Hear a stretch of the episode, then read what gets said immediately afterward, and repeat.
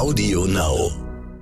Im Moment wird ja wirklich alles auf den Prüfstand gestellt. Beziehungen, unser Gesundheitssystem, unsere Art zu reisen. Ich finde, dass das schon eine Art von Stresstest ist. Wir und Corona. Die wichtigsten Informationen zum Virus. Nachrichten, Experten, Leben im Alltag.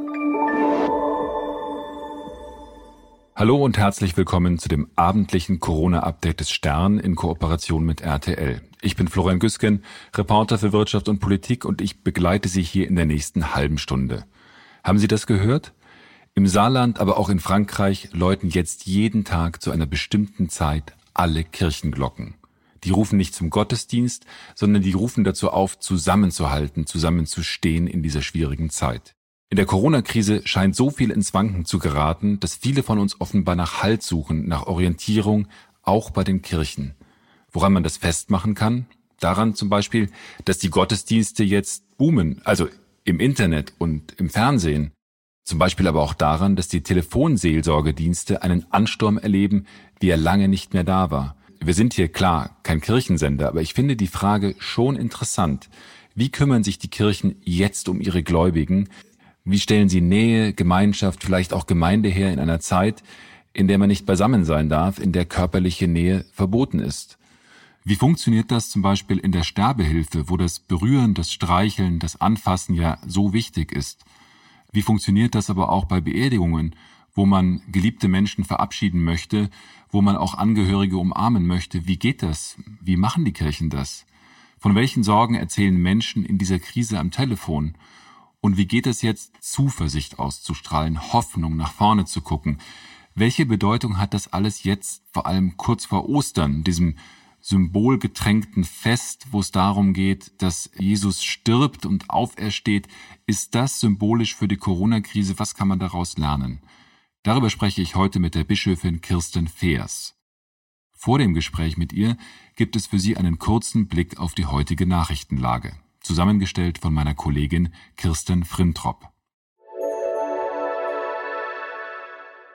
Diese Krise bewältigen wir alle nur im Miteinander. Es ist eben nicht die Zeit für Alleingänge und Konkurrenzgebaren. Es geht in der gegenwärtigen Situation einzig und allein um unsere Einheit in Vielfalt. Wir brauchen jetzt Entscheidungen und Maßnahmen, die die Verbreitung des Virus eindämmen und die Folgen dieser Krise abfedern und zwar für alle Menschen in unserem Land. Das war Brandenburgs Ministerpräsident Dietmar Woidke. Der ist gerade Präsident des Bundesrats. Die Länderkammer hat heute das milliardenschwere Hilfspaket zur Rettung von Arbeitsplätzen und Unternehmen abgesegnet und zwar einstimmig.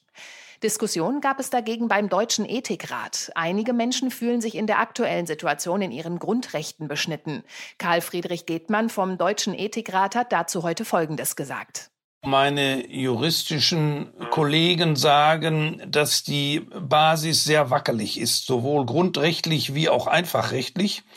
Das solchen Gesetz kann zwar Maßnahmen gegenüber Einzelnen verhängen, aber eigentlich nicht solche großen kollektiven Maßnahmen. Im Moment ist es nicht sehr sinnvoll, nun darüber zu deliberieren. Im Moment muss eine Notlage bewältigt werden und da gilt so etwas wie ein übergesetzlicher Notstand. Wie geht Seelsorge während der Corona-Krise? Wie ist Sterbehilfe möglich, wenn man Sterbende nicht anfassen darf? Aber auch, wie geht Zuversicht? Darüber spreche ich jetzt mit Kirsten Feers. Sie ist Pastorin und Bischöfin im Sprengel Hamburg und Lübeck. Sie ist also für evangelische Gemeinden in drei Bundesländern zuständig. In Hamburg, Niedersachsen und in Schleswig-Holstein. Hallo Frau Bischöfin. Hallo, Herr Gisken, ich grüße Sie. Schön, dass wir sprechen. Ähm, ich habe gleich eine Frage mhm. zum Mittelalter, denn im Mittelalter hieß es ja, mhm. die Pest sei eine Strafe Gottes. Äh, wie sehen Sie das jetzt mhm. als natürlich gläubiger Mensch? Ist Corona auch eine Strafe des Herrn? Also ich kann ähm, als moderner Mensch diese äh, Strafidee und ähm, des willkürlichen strafenden Gottes, diese, diese theologische Idee auch zu versuchen zu erklären, äh, wie die, was jetzt gerade in der Welt passiert, kann ich persönlich nicht mehr nachvollziehen. Aber ähm, verbunden war das ja im Mittelalter auch ganz oft mit diesem Begriff der Prüfung. Also der Prüfung, die dann ähm, verbunden war mit dem strafenden Gott. Mhm. Und wenn man jetzt mal diesen letzten Aspekt eher beiseite nimmt, der ähm, Aspekt der Prüfung, da ist schon was dran, finde ich. Also denn im Moment wird ja wirklich alles auf den Prüfstand gestellt. Also unsere Beziehungen. Zu, zu Hause in den Homeoffices? Ja, natürlich unsere Beziehung mit denen, also mit den Menschen, mit denen wir wirklich täglich äh, zusammen mhm. sind und ähm, auf einmal sich die Frage stellt, wie wertvoll ist mir das eigentlich, was ich so täglich äh, vielleicht gar nicht mehr so erlebe, aber jetzt äh, in dem Miteinander und auch gerade in dem dichten Miteinander wie, wie schön es ist, mit den Kindern zu essen und auch wie schwierig das ist, wenn man gemeinsam lernen mhm. muss. Also das sind, glaube ich, ganz besondere Situationen. Ja, und es wird auch auf den Prüfstand gestellt, unser Gesundheitssystem, unsere weltwirtschaftlichen Verflechtungen, unsere Art zu reisen, die Geschwindigkeit, mit der wir Nachrichten konsumieren. Also ich finde, dass das schon auch eine Art von Stresstest ist indem wir ähm, all unsere Lebensbezüge nochmal neu überprüfen und auch nochmal, glaube ich, neu nachdenklich werden, was wir da eigentlich so unbewusst tagtäglich mhm. tun. Für Sie ist ja wahrscheinlich die ganz konkrete Prüfung zu sagen, wie können wir auch Kontakt halten zu den Gläubigen und zu den Leuten, die mhm. jetzt vielleicht auch Hilfe suchen bei uns. Also ähm, das ist wirklich eine enorme Herausforderung auf mehrerlei Ebenen. Das eine ist, ähm, dass wir ja in Gottesdiensten, in Andachten, in Gebeten, beim Glockenläuten, dass man ähm, immer letztlich in der Gemeinschaft miteinander etwas trägt, was schwer aushaltbar ist. Das war zum Beispiel nach 9-11, war das total wichtig, dass wir Friedensgebete mhm. angeboten haben. Und dieser Aspekt ähm, von äh, einem Ritual, das einen trägt, das äh, fällt eben in der Gemeinschaft oder in einem Raum oder in einer tröstlichen Nähe wirklich weg. Im Moment versuchen wir es ja auf digitalen Wege oder mit einem guten alten Fernsehgottesdienst oder Radiogottesdienst. Oder es werden jetzt ganz viele YouTube-Gottesdienste und äh, solche Formen von digitaler Seelsorge, also dass, dass Menschen sich über WhatsApp ähm, austauschen oder ihre Fragen stellen. Also da sind gerade die jüngeren Kollegen, die digital ähm, sehr affin sind, ganz mit ganz vielen Ideen also unterwegs. Also gibt es da sowas wie Seelsorge und, per WhatsApp? Ja, das versuchen, also gerade die Jugendlichen untereinander ähm, oder die ähm, Konfi-Gruppen haben Kontakt mit der Jugendmitarbeiterin beispielsweise oder mit dem Pastor. Mhm. Die sitzen ja alle alleine zu Hause oder sitzen ja zu Hause, die Jugendlichen, und langweilen mhm. sich. Und ähm, da entstehen auf einmal auch Formen von digitalen Gemeinschaften, die sind ganz faszinierend. Also ich äh, kenne mich da ja selber leider nicht so gut aus. Ich bin schon, bin jetzt nicht die Generation, die Digital Native ist.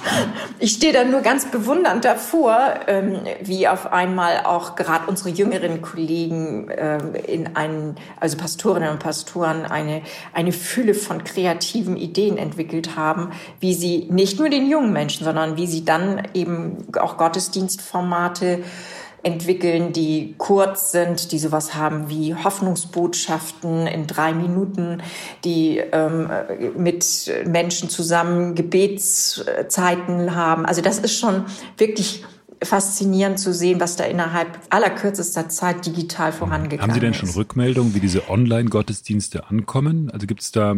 Ja, ja, sehr gut. Es ist wirklich so, dass, die, dass das eine Zielgruppe erreicht, die wir vorher so, wenn überhaupt, nur mittelbar erreicht haben. Also da, wo man merkte, da gibt es zwar so eine Grundsympathie, zum Beispiel alte Teamer, die schon seit Ewigkeiten Kirche verbunden sind, aber dann nicht wieder ähm, in ihren Erwachsenenleben nicht wieder aufgetaucht sind. Und die, die werden also auf einmal wieder ähm, interessiert, gucken hin, äh, melden sich. Das ist die Erfahrung der jüngeren Kollegen. Mhm. Die andere Seite ist natürlich, die, äh, der, der analogen Kommunikation, also wie bekommt man eigentlich zu gerade dann den etwas älteren und ja dann auch wirklichen Risikogruppen Das ist wirklich nicht ganz einfach. Aus zwei Gründen. Das eine ist, dass in die Pflegeheime aus Sicherheitsgründen nicht mehr jeder Pastor, jede Pastorin hineingelassen mhm. wird. Also das ist schlicht so. Und ähm, wie überhaupt die Seelsorge, wie wir sie bisher geleistet haben, also dass man Menschen besucht, dass man ihnen nahe ist, dass man auch mal die Hand reicht, dass man, gerade wenn es äh, gar nicht mehr so viele Worte gibt, die man miteinander tauschen kann, ähm, dass man dann auch ähm, über das Taktile, über die Hand reichen, über die Hand streicheln, dass alles diese Ebenen von ähm, Seelsorge tatsächlich wegfallen. Ja, ich kann mir vorstellen, das betrifft beispielsweise besonders die Sterbehilfe, ne, wo man ja, hingeht und äh, ja auch bitter. dem Sterbenden versucht, ja. also wie Sie sagen, wahrscheinlich weniger durch Worte als vielmehr durch Dasein zu helfen. Mhm. Mhm. Dieser taktile Kontakt ist eben äh, gerade in den letzten Phasen des Lebens ganz, ganz wichtig. Mhm.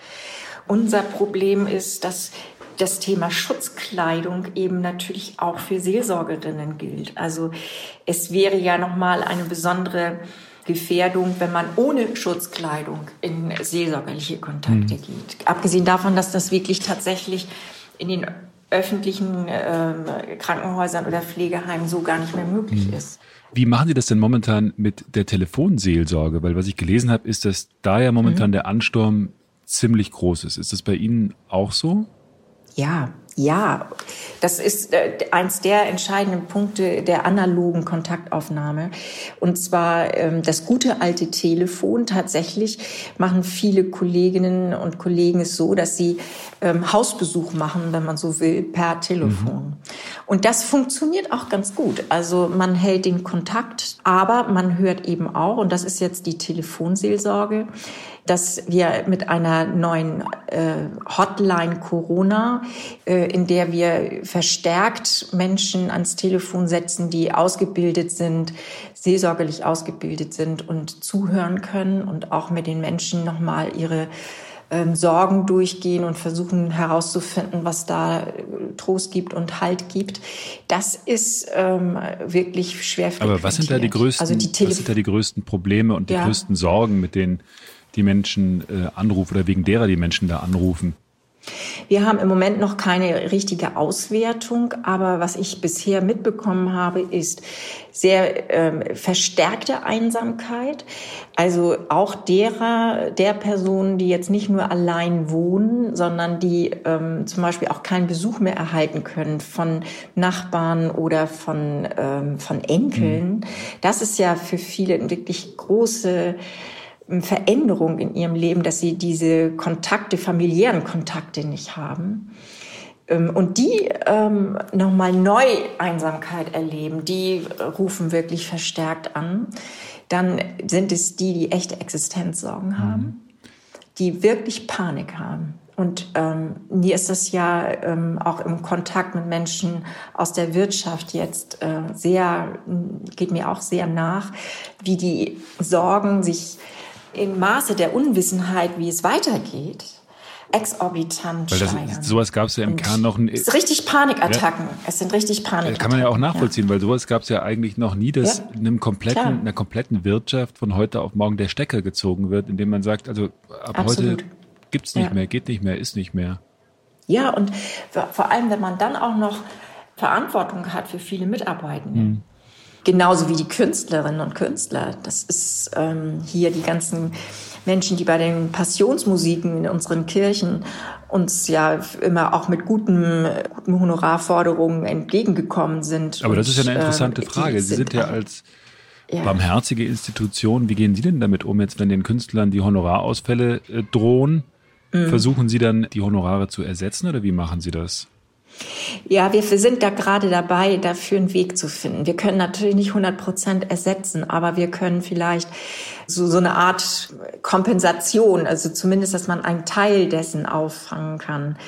Wir sind dabei, das gerade zu erheben, in welchem Umfang das eigentlich genau jetzt zum Beispiel, was die Passionsmusiken angeht, ähm, anfallen wird und gucken nach einer Finanzierungsidee, dass wir mit Kirchenkreisen, Kirchengemeinden mit Nordkirche zumindest eine Unterstützung versuchen äh, zu zahlen. Aber das ist nicht ganz einfach, auch rechtlich nicht ganz mhm. einfach. Und ähm, der Wille ähm, gerade weil wir wissen, dass viele Künstler uns ja auch immer entgegengekommen sind, also ist schon sehr, sehr, sehr Ja, weil hoch. jetzt ist ja eigentlich auch gerade dann wahrscheinlich die Hochsaison für äh, viele von den Künstlern mit, mit, der, mit der Osterzeit. Ne? Eben. Also die Osterzeit ist generell jetzt eine Zeit, in der alles sich Das verändert ist ja auch hat. symbolisch jetzt die Osterzeit, ne? wenn man sagt, das ist Allerdings, äh, Kreuzigung und äh, Wiedergeburt, ist ja eigentlich steht ja für vieles, was man sich zumindest wünschen würde. Also nicht den Kreuzigungsteil, sondern eher den Wiedergeburtteil. Ähm, Ja, die Auferstehung. äh, nicht Wiedergeburt, Ja, Auferstehung. Entschuldigen Sie. Ja, also das kann man dann auch mit den Buddhisten oder den Hinduisten, alles gut. Ver- Verzeihen Sie, Also, Frau Bischöfin. Alles ist gut. Äh, nee, die, äh, Sie haben ja völlig recht. Ähm, das Besondere an Ostern ist ja, dass es beide Seiten in den Blick nimmt. Sowohl dieses Hoffnungszeichen, Aufstehen und auch den Widerstand üben gegen alles das, was lebenszerstörend ist. Also das ist ja eine richtig proaktive Art, auch Leben zu gestalten. Und gleichzeitig ähm, hat das vor allem den tiefen Sinn, das vorher mit dem Kreuz eben benannt wurde. Da ist man durchs tiefe Tal gegangen. Also das ist, äh, das Kreuz steht ja wirklich für den Tod Jesu. Der, das ist unser tiefer Glaube eben äh, hinabgestiegen in das Reich des Todes, also wirklich durchs tiefe Tal hindurch und dann zur Auferstehung. Das heißt, es gibt einen Sieg des Lebens über den Tod und eben auch einen Sieg der Hoffnung über die Angst. Und das ähm, ist so symbolisch verdichtet, finde ich, eine Beschreibung unserer jetzigen Situation in dieser Corona-Krise, die wir ja nicht wissen, wie lange sie tatsächlich jetzt dauern wird, dass äh, der Mensch es braucht. Jetzt mal unabhängig davon, ob und wie tief religiös jemand ist, aber dass ein Mensch es braucht, dass es hinter dem Horizont weitergeht. Also dass es bei allen Leiterfahrungen und bei allen Schmerzerfahrungen, die man überhaupt nicht wegdiskutieren darf und soll, immer eine Idee davon gibt, dass das Leben einen vielleicht jetzt anderen, aber einen eigenen tiefen Wert hat. Wie machen Sie das denn, diese Und Idee die- jetzt auch in dieser Zeit, also auch jenseits der Mittel, die wir vorhin besprochen haben, also dass man jetzt den, den Mhm. Online-Gottesdienst macht, wie macht man das denn jetzt in Ihrer Rolle, dass man sowas transportiert, dass man sowas vermittelt, dass man Hoffnung gibt, jetzt nicht nur den Gemeindemitgliedern, sondern möglicherweise auch einer, einer breiteren Öffentlichkeit? Geht das nur über Predigten oder was sind da Ihre Wege, Menschen auch mit dieser Botschaft zu erreichen? Na, ich finde ja, es gibt ähm, einen ganz tiefen Weg, das ist die Musik. Also wir haben ähm, derzeit äh, ganz schöne Ideen über so eine Art Hoffnungschor, der sich bildet ähm, in allen möglichen Ecken vielleicht unserer Stadt. Also ob das jetzt wirklich was wird, weiß ich noch gar nicht. Also wir, die Idee ist aber existent, weil genau die Frage, die Sie stellen, was tun wir nämlich jetzt anderes als das, was wir sonst tun, nämlich in großen Ostergottesdiensten mit großem Geläut, mit ähm, Osterfrühstück, mit also all den Ritualen. Was tun wir eigentlich ohne diese Gemeinschaftsrituale? Weil ich meine, Osterfrühstück Und, hat ja für ähm, viele, die jetzt nicht regelmäßig in die Kirche gehen, dann so eine Funktion wie die Friedensmärsche danach. Man hört es Genau, im Radio, aber man genau. geht nicht hin. Aber es ist trotzdem in der Tat was Interessantes, wie verbunden gerade über Ostern und Karfreitag viele miteinander sind. Die sind gar nicht so eine Kirchgänger unbedingt, aber es fand ich immer die letzten Jahre faszinierend zu merken, dass äh, die Ostergottesdienste immer voller wurden. Auch übrigens die Karfreitagsgottesdienste. Also in dem Maße, wie man auch Lebensdeutung braucht oder, wenn ich so sagen darf, Schmerzensdeutung. Also das, was uns irgendwie ähm, in den Seelen hochgerissen wird und unverstanden liegen bleibt. Und äh, wo man nicht richtig weiß, was mit einem in so einem Leben passieren kann. Dass das ähm, in diesen alten Traditionen und in diesen alten Bildern von Kreuz und Auferstehung tatsächlich aufgehoben ist. Also im besten Sinne aufgehoben, auch geborgen ist, damit man es auch mal ein Stück von sich loslassen kann. Was machen Sie jetzt mit? Ja, das fand ich die letzten Jahre faszinierend und jetzt wollen Sie wahrscheinlich wissen, was machen wir Nee, äh, jetzt? ich wollte, ich wollte Genau. wissen konkret, was bedeutet das mit diesem Chor? Also wie, was muss, muss man sich da vorstellen, wenn Sie jetzt ein Singen dann alle über Ja, es WhatsApp gibt, ähm, es gibt die Ja, ähm, es wird wohl im Moment von der Popularmusik überlegt, dass man verschiedene Chorstücke per Video oder per Instagram oder frag mich, ich weiß jetzt nicht genau wie, ähm, den Leuten eine Art ja, Lied, Osterlied gegeben wird, mit dem man, dass man zu Hause lernt. Mhm. Und dass es dann in einer Form zusammengeschnitten wird und auch präsentiert wird. Wie gesagt, ich bin da technisch so ein bisschen talentfrei. Das muss man, das müssen wir uns erstmal angucken, wie sich das entwickelt. Aber ähm, die, die Form, äh, neu diese Ursprungshoffnung oder diese, diese Hoffnung gegen die Angst äh, ins Leben zu bringen, diese Ideen, die entstehen jetzt gerade. Und das ist ein, auch ein sehr faszinierender neuer Weg, auch von Kirche, mhm. ähm, den ich ausdrücklich gut finde. Ich glaube, dass wir auch ähm, eine Behebigkeit hatten und haben in dem Moment, wenn man immer in den äh, geborgenen Ritualen auch ein Stück Insider-Rituale mhm. pflegt. Die Kirchen, die könnten ja auch so eine Art äh, Krisengewinnler werden. Ne? Also ich meine, man, man liest, dass das Geschäft bei den Apotheken jetzt boomt, weil alle Schmerzmittel bunkern wollen und die Supermärkte boomen, weil da alle jetzt Nudeln und Klopapier einkaufen. Kann das Geschäft mhm. der Kirchen, wenn man denn davon sprechen möchte, denn jetzt auch wieder boomen, weil alle jetzt so gerne Zuversicht lagern wollen? Ich glaube schon, dass die Kirchen im Moment ein, äh, gefragt sind vielleicht gar nicht mal genau wissend, warum, sondern denn dazu haben wir ja auch viele, die gar nicht mehr viel mit uns zu tun haben. Aber es gibt so ein Rest, ähm, so ein Restkollektivsgedächtnis, das sagt, da kann ich mir was abholen, was ähm, jenseits von Erklärung und Wissenschaft mhm. und ähm, jenseits dessen, was man wissen kann, passiert. Und Hoffnung ist das allerbeste Wort dafür, Zuversicht, Trost. Also einfach ähm, Worte und Gesten und Telefongespräche und Menschen, die zuhören. Das sind ja alles Elemente, in denen der Mensch verstanden wird, in denen das, was in einem Menschen sich auch, auch was so aufwühlt und was Ängste macht, dass es sein darf und dass man damit auch wieder so etwas entstehen lässt wie eine neue Lebenszuversicht. Ich habe noch eine Frage zu ganz konkreten, auch mhm. seelsorgerischen Problemen. Das hatte ich vorhin vergessen. Denn wie machen mhm. die das denn jetzt beispielsweise mit Beerdigungen? Es ist ja auch so, dass natürlich mhm. jetzt Leute sterben ähm, und beerdigt werden müssen. Und das sind ja auch Rituale, mhm. wo man sich verabschiedet, Verabschiedungsrituale. Also die Kolleginnen und Kollegen ähm, sagen, dass sie sehr viel über das Telefon und auch versuchen, über Brief, Schreiben mit den Betroffenen und Trauernden Kontakt aufzunehmen und auch äh, vor allem Kontakt zu halten es ist ja nichts schwieriger, sich vorzustellen, dass man einen Menschen verloren hat, den man geliebt hat. Und alles, was so Halt gibt, auch an alten Ritualen, fällt weg. Hm. Also keine Orgel, keine Gemeinschaft, keine Freunde, die jemanden begleiten können. Also das ist ja alles wirklich eine Trauersituation in absoluter Ausnahme. Und äh, dass der Schmerz, dass zu dem Schmerz noch zusätzlich hinzukommt, dass diese Trauerfeiern dann anders stattfinden, als man sie kennt, ist erstmal eine wahnsinnige Belastung, auch für die Trauernden vor allem. Und dass das ähm, zugleich oft mit hohem Verständnis begleitet wird, dass sozusagen die andere Ebene, dass es nicht anders geht, ist das eine, das ist so das Rationale.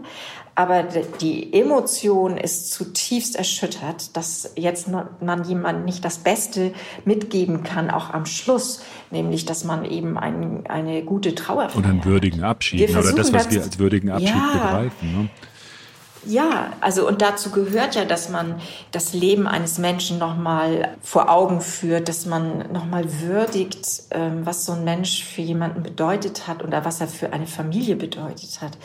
Und das ist wirklich, also da, hat, da haben die Leute mein absolutes Mitgefühl. Das ist wirklich bitter, wenn man es jetzt aufgrund der Corona Krise nur dazu hinkriegen kann, dass man ein Begräbnis äh, mit zwar auch guten Worten, aber halt sehr kurz und diese Lebensrückschau nicht in dem Maße stattfinden kann. Wir sagen immer, das Wichtige ist, dass man bei den Leuten bleibt, also auch in diesen Trauerphasen ähm, dann nicht äh, nachlässt, sondern die Menschen weiter begleitet und vielleicht dann, auch wenn das erstmal nur ein geringer Trost ist, ähm, aber sagt, guck doch mal, vielleicht können wir diese Trauerfeier als Erinnerungsfeier nachholen. Mhm ähm, wenn der Mensch Geburtstag hat oder nach dem Trauerjahr, mhm. das ja eine ganz tiefe Symbolik hat oder wie auch immer. Das muss man tatsächlich dann von Fall zu Fall sehen. Wie machen Sie das denn persönlich bei, bei, bei sich? Also ich glaube, wenn ich das richtig verstanden habe, telefoniere ich gerade mit Ihnen, während Sie in Ihrem Büro sitzen. Ich sitze im Homeoffice. Mhm. Wie hat das Virus mhm. denn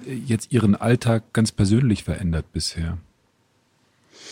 Ähm, es ist im, im buchstäblichen Sinne ist das Leben verrückt die ähm, äh, ganzen Aktionen, äh, Termine, Gottesdienste, die ich jetzt gehabt hätte, sind ja alle ausgefallen. Mhm. Sitzungen.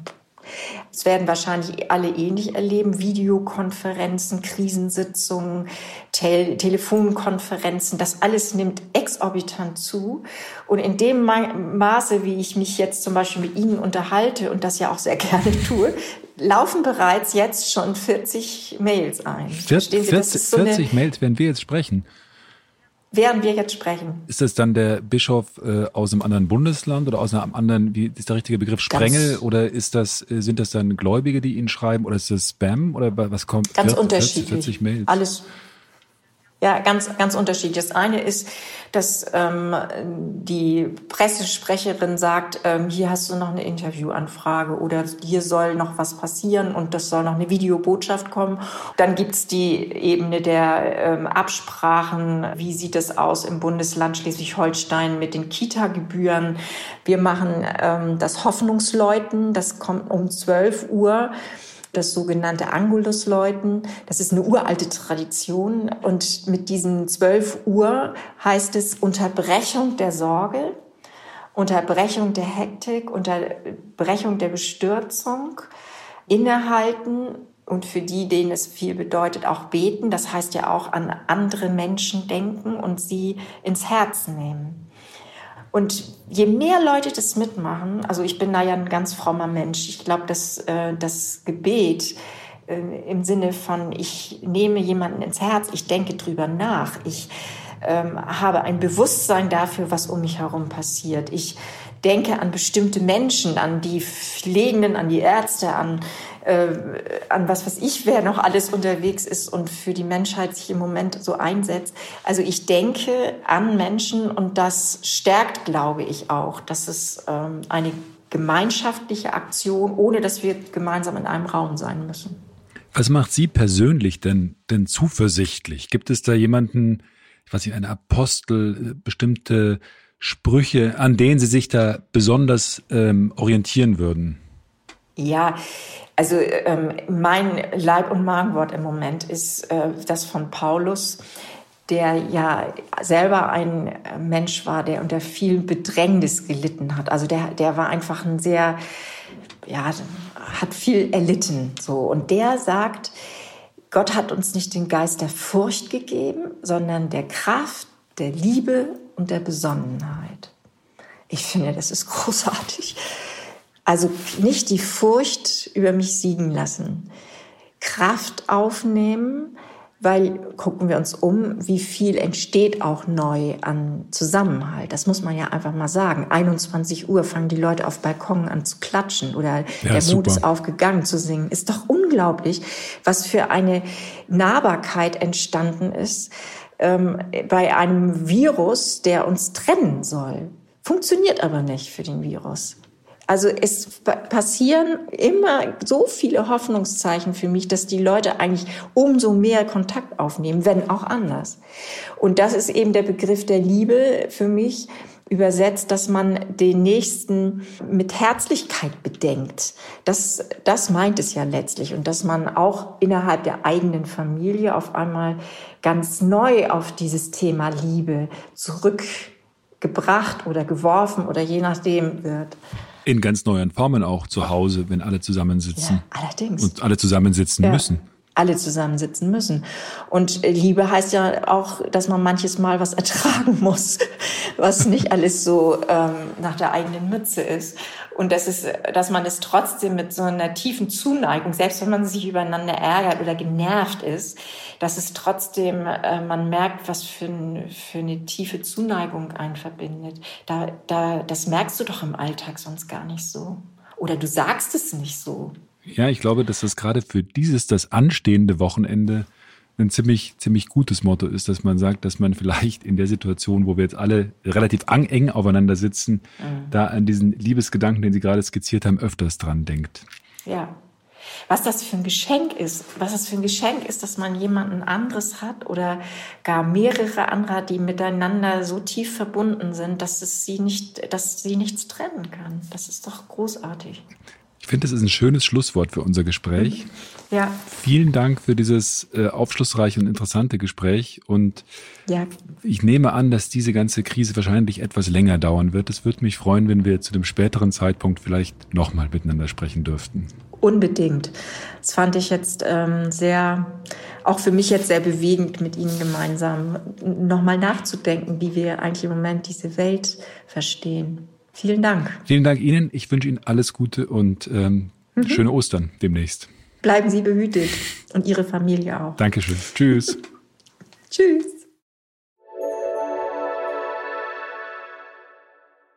Es erreichen uns jetzt jeden Tag viele tolle Nachrichten und Geschichten, die bei Ihnen zu Hause oder im Job passieren. Hier ist eine, die in dieser schwierigen Zeit sehr ans Herz geht. Hallo, hier ist die Marietta. Ich arbeite in einem Seniorenheim in Bayern in der Betreuung und zurzeit dürfen ja unsere Bewohner keinen Besuch empfangen, mittlerweile jetzt schon zwölf Tage. Und das macht natürlich alle sehr traurig, auch uns. Aber eine Sache, die berührt mich wirklich sehr, eigentlich unser ganzes Haus. Jeden Tag kommt am Morgen, am Mittag, am Abend ein älterer Herr zu uns in den Innenhof und stellt sich unter ein Fenster und winkt seiner Frau nach oben, mit der er 61 Jahre verheiratet ist und sie winkt auch zu ihm runter und es ist einfach wirklich sehr berührend. Dieser alte Mann, der läuft fast eine Dreiviertelstunde hierher und auch eine Dreiviertelstunde wieder nach Hause und das, wie gesagt, jeden Tag äh, dreimal.